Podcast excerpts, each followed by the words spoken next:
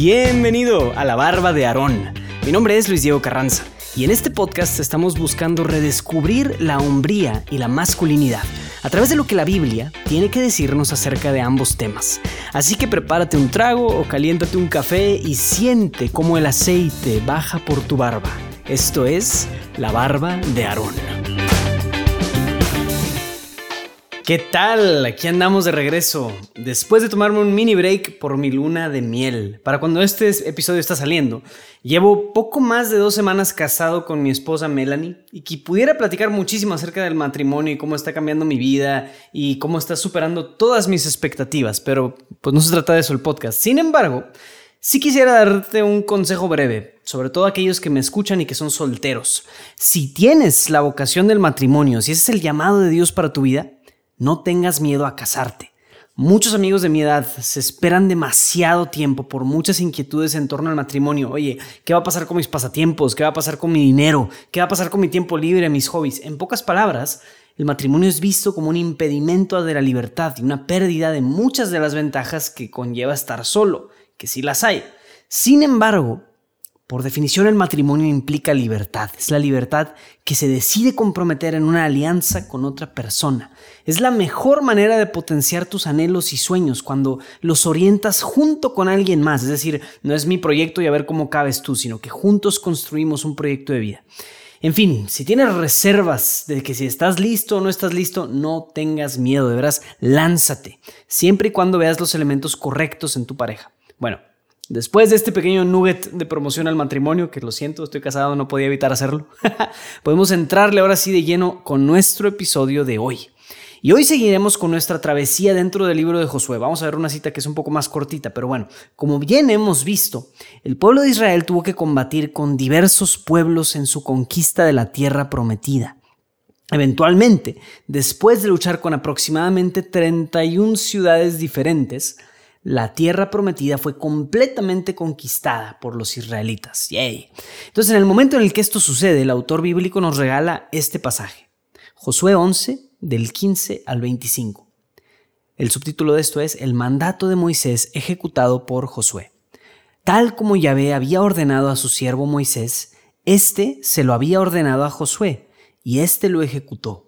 No descuidó una sola palabra de lo que Yahvé había ordenado a Moisés Josué se apoderó de todo el país, de la montaña, de todo el Negev y de todo el país de Gosen, de la tierra baja, de la Arabá, de la montaña de Israel y de sus estribaciones, desde el monte Pelado, que sube hasta el Seir, hasta el Baal Galad, en el valle del Líbano, al pie del monte Hermón.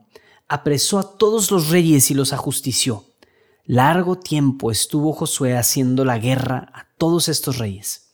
No hubo ciudad que hiciera paz con los israelitas, excepto los gibitas que vivían en Gabaón. De todas se apoderaron por la fuerza, porque de Yahvé provenía el endurecer su corazón para combatir a Israel, para que fueran así consagrados al anatema sin remisión y para ser exterminados, como había mandado Yahvé a Moisés. Palabra de Dios. Ok, pues esta es la conclusión de la etapa de la conquista de la tierra prometida. Entonces, bien, felicidades, ya conquistaron, súper. De aquí en adelante, el resto del libro de Josué nos irá diciendo una nueva etapa, nos irá narrando la etapa de cómo se repartieron las tierras y muchos detalles en torno a eso. Pero creo que esta conclusión, a pesar de ser tan cortita, nos dice mucho. Los israelitas pasaban un largo tiempo procurando esta conquista de la promesa de Dios, 31 ciudades, de nuevo, no es cualquier cosita y no se hace en dos días, pero desde un inicio del pasaje nos revela la clave de por qué esta conquista fue exitosa. Se adhirieron a Dios, se adhirieron a la voluntad de Dios y siguieron las instrucciones que Dios les había dado. Ahora, si escuchaste tres episodios, los últimos tres episodios escuchando, sabrás que esto no es novedad. Dios les había dicho, yo les daré esta tierra siempre y cuando acaten mis palabras. Entonces el pueblo obedeció las órdenes de Yahvé y no se desviaron de una sola palabra de lo que el Señor le había ordenado a Moisés. Conforme avancemos en la historia del pueblo de Israel en los siguientes libros, vamos a ver que en los mejores momentos, tanto los económicos como los políticos y los momentos bélicos del pueblo, serán cuando más adheridos están a la voluntad y a la palabra de Dios mismo. En contraste, por supuesto, son los peores momentos de Israel, que son muchos más los peores que los mejores momentos, paréntesis, cuando son, son cuando se entregan a las cosas como la idolatría y a la seducción de las tradiciones extranjeras y se olvidan de la palabra de Dios, se olvidan de las promesas de Dios. Entonces, esto sucede en el pueblo de Israel y sucedía en el pueblo de Israel, pero adivina qué, por supuesto que esto se aplica en nosotros, en nuestras vidas. La relación con Dios no es un trueque donde, ah, pues si te adhieres a Él y pues te portas bien, Él va a cumplir todos tus deseos, va a sacarte la lotería y te va a dar un carrazo. No, pero Dios sí ha prometido bendición para quienes se adhieren a Él y maldición para los que se apartan de su camino. Y esto no es solo un tema de nuevo de trueque, pero sí es una realidad de cómo cuando estamos en Dios, Él se acerca a nosotros nos acercamos a Él, Él se acerca a nosotros. En cambio, nos acercamos a Satanás y a sus caminos y Él se acerca también a nosotros. Entonces, es como una especie de ley natural divina de cómo funciona Dios. Mientras más nos adhiramos a Él ahora, esta situación de adherirnos a Dios puede tener diferentes significados, pero no es necesariamente solo como pues me paro ahí en la iglesia y estoy cerca de o participo en los grupos parroquiales y ya con eso es suficiente. Realmente no. Lo que Dios está buscando y lo busca desde Josué hasta tú y yo, busca nuestro corazón, busca que la adhesión a Él sea una adhesión de corazón, que lo queramos, que amemos la voluntad de Dios y no nada más como pericos, ahí estemos parloteando algo, parándonos ahí nada más porque sí, por tradición, sino como convicción personal. Eso es lo que Dios busca. Pero entonces, la verdad es que el primer instinto de esta situación es buscar decir que es, esto aplica solo al tema económico como la bendición de Dios, es decir, cómo Dios provee económicamente. Entonces sí, acércate a Dios y te irá bien en tus finanzas. La verdad es que, pues no necesariamente. Hay muchas maneras de interpretar eso, pero yo quisiera que, en mi opinión, lo asociáramos a la primera y la más importante conquista, la más difícil conquista de todo hombre, que es el área de la pureza sexual. Ahora, la verdad, te confieso ya como un hombre casado, ya puedo hablar de esto un poco más libremente, que durante 17 años de mi vida yo batallé con una fuerte adicción a la pornografía y la masturbación.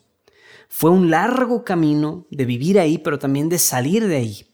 Y la verdad es que puedo darte testimonio de que conquistar la pureza sexual es algo completamente posible para cualquier hombre, si lo es, lo fue para alguien tan metido y tan dependiente y adicto como yo lo fui. Conociendo a la mayoría de muchos hombres o la experiencia de muchos hombres, sé que una gran parte, si no es que la mayoría de nosotros, batallamos o hemos batallado con esta área de la sexualidad. Pues exactamente lo que escuchamos de Josué se hace vida en esta área, en, este, en esta conquista, ¿no? Si Dios le prometió al pueblo de Israel que a donde quiera que fueran, Él los acompañaría, eh, hay cierta como determinación de decir, bien, si vamos a conquistar esto por Dios, porque Dios nos lo ha prometido, pues exactamente esas mismas promesas y bendiciones se aplican para nosotros en la conquista de nuestra pureza sexual. Entonces, de nuevo, muy diferente es como, no, hombre, yo voy a ganarme un Lamborghini en la lotería y Dios, a ver, bendíceme porque tú dijiste que me bendecirías. Pues órale, a ver cómo te va. Yo creo que Dios no es una especie de, pues no sé, fichita que puedes aplicar cuando te da la gana. Pero más bien en cosas como esta, de decir, oye, Dios quiere que seas puro de corazón y quiere tu pureza sexual y Dios quiere eso, lo ha prometido, y tú pues buscas conquistar esa área con la fuerza de Dios, es posible. Claro que es posible. Exactamente lo que escuchamos con Josué se hace vida en esto. Al mundo a nuestro alrededor le gusta pensar que, pues no, no hay absolutamente nada de malo en que un hombre se masturbe con mucha frecuencia, que es natural y es incluso bueno para relajarnos y dejarnos llevar por eso, no tiene nada de malo. Lo malo para el mundo realmente es reprimir los instintos y apetitos sexuales y pues no dejarnos llevar por eso y dejarlos, llevar, dejarlos y seguirlos tal y como se nos presentan. Ahora, esto contrasta totalmente con la perspectiva cristiana, donde la vara que nos ha puesto Jesucristo es muy alta. Él mismo nos dijo que solo con ver a una mujer con una mala intención ya estamos incurriendo en un pecado grave. Entonces, ahora, esto a nivel de, bien, ya sabemos que Dios nos ayuda, sabemos cómo piensa el mundo, sabemos cuál es la dificultad y el planteamiento de que somos hombres débiles y pues, pues sí, si batallamos con esto es porque cargamos con esta debilidad. Esto es sumamente importante. Desde mi experiencia personal, diré que gran parte de esta conquista no depende de un aspecto espiritual, místico ni nada por el estilo.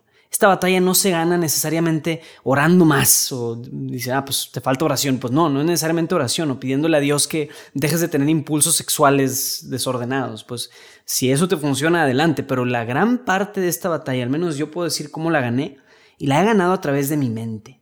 Es la mente. Entonces, empezando por ese fuerte contraste, la visión y la perspectiva de Dios contra la visión y perspectiva del mundo pagano en el que vivimos, la pregunta aquí es, ¿cuál es tu perspectiva?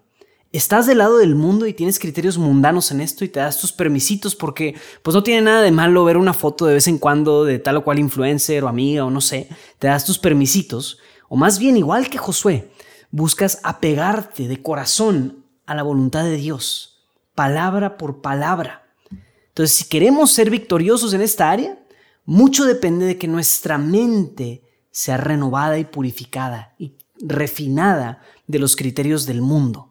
Ya hemos hablado de cómo Josué y el pueblo tenían esta perspectiva del anatema, es decir, no nos vamos a mezclar con el mundo para mantener puro a nuestro corazón y a nuestra gente.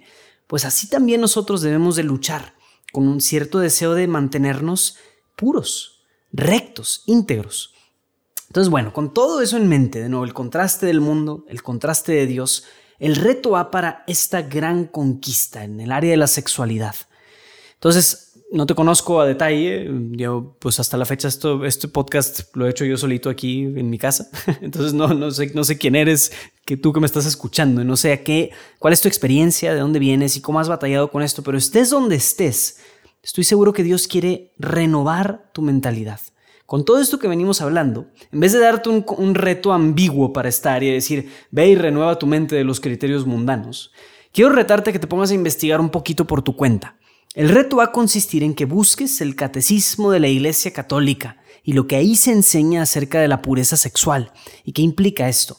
Y vas a ver que es tanto una virtud negativa, es decir, no hagas tal, tal, tal, pero también es positiva, es decir, hay mucho que sí debes de hacer y sí puedes hacer. O sea, no es la virtud del no, sino también es la virtud del sí. En fin, quiero que investigues eso, que lo leas y que contrastes tu propia perspectiva actual de estos temas, tu propia opinión que te topes un poquito con la pared del catecismo y con un criterio sólido de lo que Dios quiere para ti y para nosotros. Hint, puedes encontrar lo que estás buscando en el número 2331 al 2391. 2331 al 2391, listo.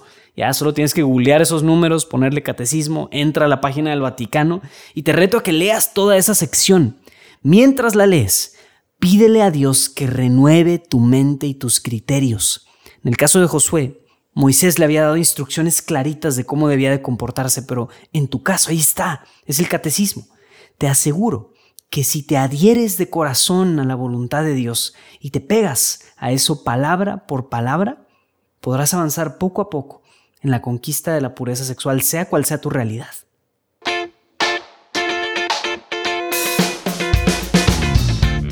Bien, pues espero que hayas disfrutado de este episodio de La Barba de Aarón. Si tienes alguna inquietud o alguna sugerencia para mejorar el podcast, no dudes en escribirme a luisdiego.juandiegonetwork.com.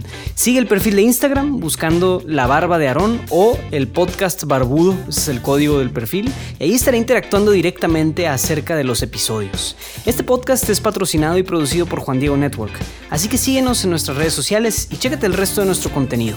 Y no olvides suscribirte al show desde tu favorita de podcast para que no te pierdas ningún episodio. Y obvio, comparte con al menos una persona a quien crees que esto le pudiera servir. Eso sería una grandiosísima ayuda. Nos vemos hasta la próxima.